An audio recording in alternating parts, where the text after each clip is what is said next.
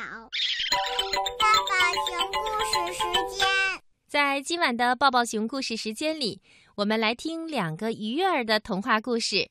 首先，正晶姐姐要给你讲的是苹果鱼。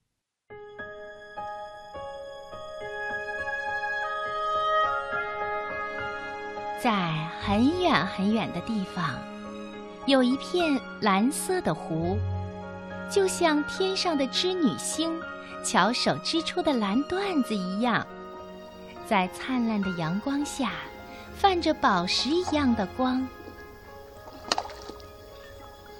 湖边呀，长着一棵神奇的苹果树，树上绿油油的树叶间。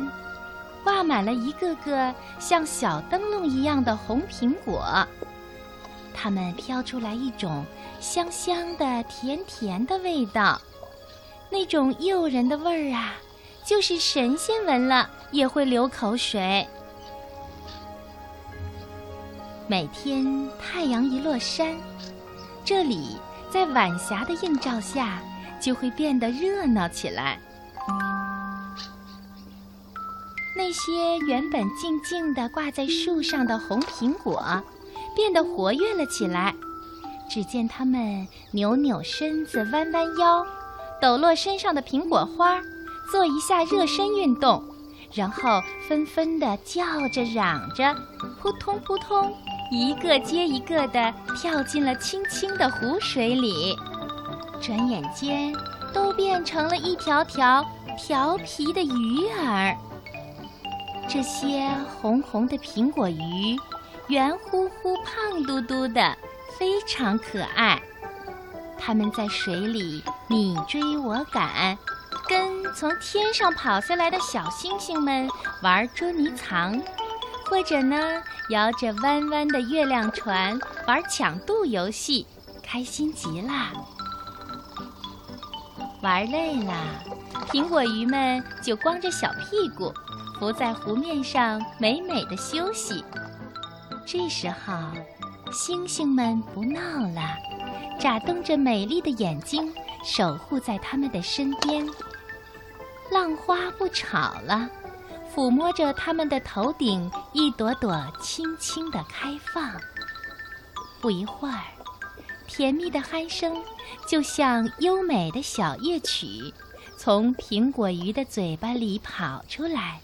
传到很远很远的地方，它们香香的、甜甜的身体，整晚整晚的待在湖里。渐渐的，湖水也变得香香的、甜甜的，成了一个甜蜜的湖。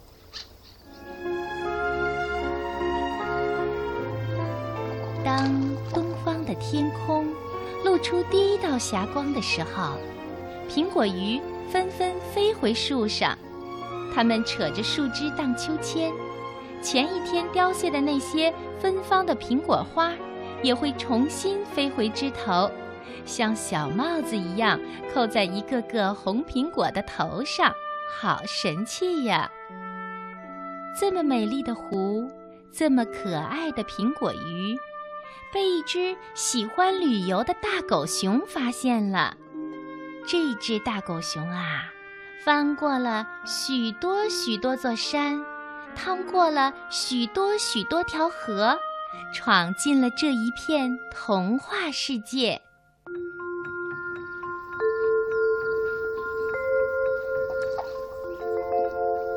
当他看到这里的第一眼，眼睛就直了。他去过好多地方，还从没有见过这么美的景象。他用手捧起湖水喝一口，哇，湖水像蜜一样，从舌尖儿一直甜到了他的肚脐眼儿。大狗熊高兴了，扑通一下子跳到了水里，咕咚咕咚喝了个饱，慢慢悠悠地爬上岸，舒舒服服地躺在湖边。一会儿，就响起了像打雷一样的呼噜声。也不知道睡了多长时间，大狗熊被一阵喧闹声吵醒了。它迷迷糊糊地爬起来，眼前的景象把它惊呆了。好多好多胖乎乎的鱼儿在水里跟星星、月亮一块儿尽情地玩耍着、笑闹着。大狗熊以为自己在做梦，它摇摇自己的大脑袋，高高的抬起右脚，咚的一下子，猛踩在自己的左脚上。哎呦！大狗熊疼得大叫，一屁股坐在地上。胖胖的身体把地面都砸出一个大坑，这时候他才相信，自己看到的是真的，不是梦啊！大狗熊兴奋地扑进了水里，那些可爱的苹果鱼们惊慌失措地逃回树上，又变成了一个个红苹果。月亮和星星也赶紧飞到了天上。慌乱中，一颗最小的星星把它的红灯笼丢在了湖面上。它想回去拿，又不敢。没有了红灯笼的小星星找不到回家的路。于是，小星星躲在树后面，看着湖面上的红灯笼，又着急又害怕，呜呜地哭了起来。别哭，别哭。我帮你把小灯笼抢过来。一条苹果鱼说完，扑通一声钻进了水里。喂，谁在哭？这红灯笼是你丢的吧？苹果鱼还没回来，大狗熊已经挑着红灯笼站到了小星星的面前。小星星接过红灯笼，不好意思的笑了。大狗熊伸出它胖嘟嘟的熊掌，替小星星擦干了眼泪，然后把小星星扛在肩膀上。大狗熊和小星星一起跳进湖里，去找那条跳进水里的苹果鱼。他们三个玩在了一起。不一会儿，其他的苹果鱼。星星和月亮一起，也悄悄地回到了水里。水面上啊，又热闹了起来。过了几天，一只猴子闻着香味儿来到了这里，长颈鹿也来了。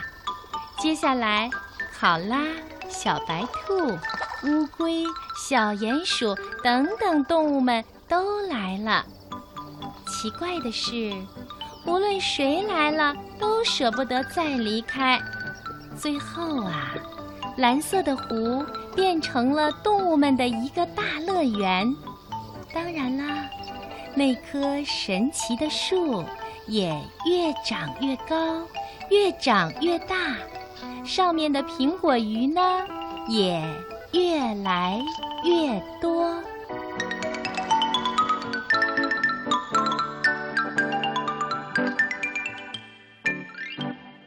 亲爱的小朋友，这里正在播出的是中央人民广播电台的小喇叭节目。今晚在电波里陪伴小朋友的是正晶姐姐。最后啊，我要请博士爷爷给小朋友们讲淘气的小狗索尼娅捕鱼的故事，你们听。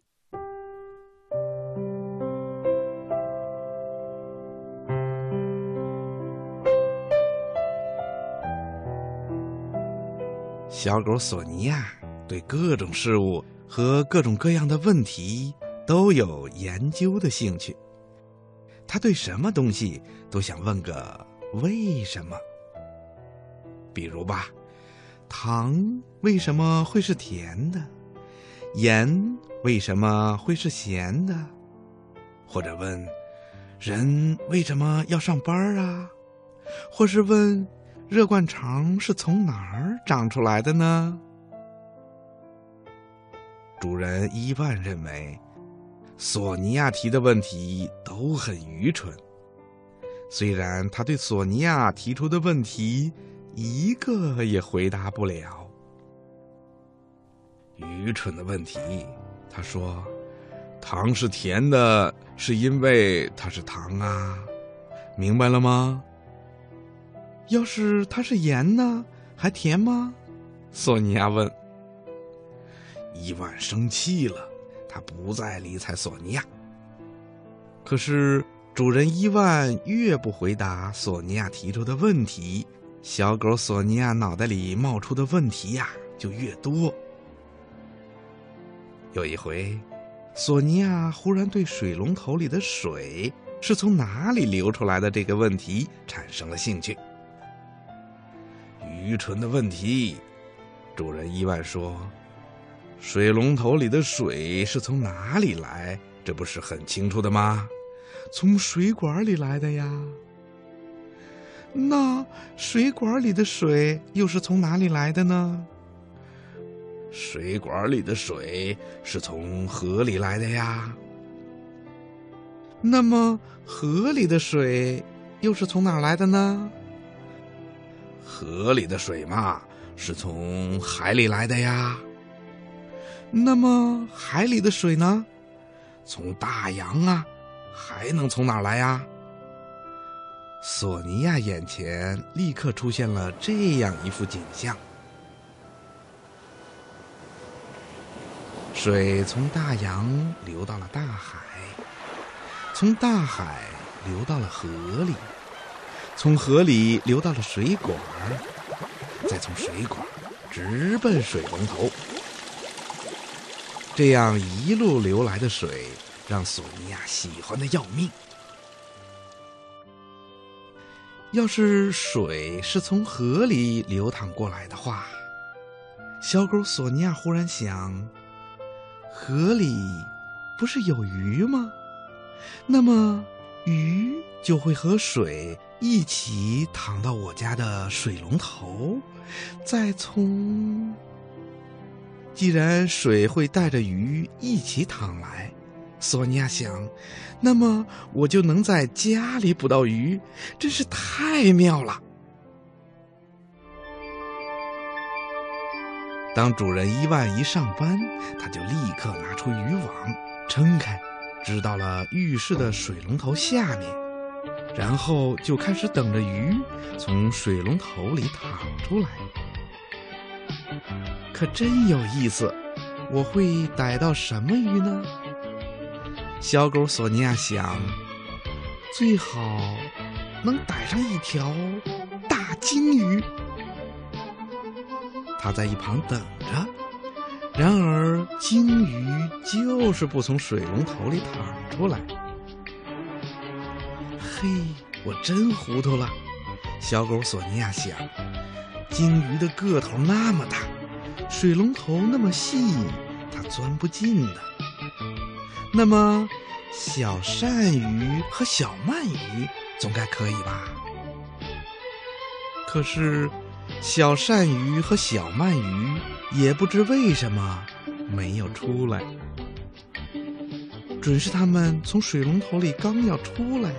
看见我在这儿，又缩回去了，可真够狡猾的。索尼娅想，不碍事儿，你们狡猾，我比你们更狡猾。小狗索尼娅把浴池的塞子给塞上，不让小鳗鱼躺到楼下去。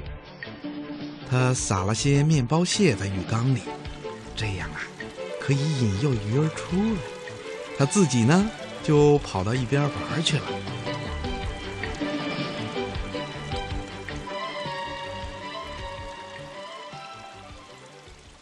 过了十分钟的光景，从浴室里传来了可怕的哗哗声和水往地上泼溅的声音。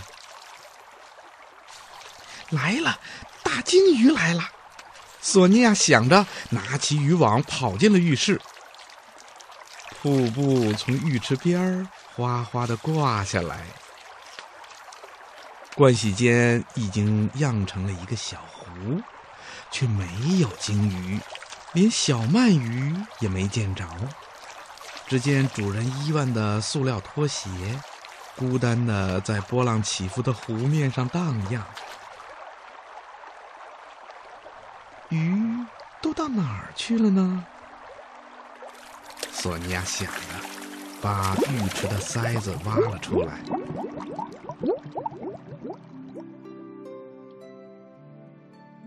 不可能一条鱼都没有的，河里总会有几条鱼的呀。小狗索尼娅眼前出现了鱼儿在河里游泳的情景。那些鱼儿接着游进了水管，然后顺着水管往上游。哦，聪明的小狗猜想，当然，他们是游上来了。不过，他们都被捉去了。先是十二楼的捉去了一些，然后是十一楼的捉去一些，接着是十楼，接着是九楼。到我们三楼的时候，就一条都不剩了。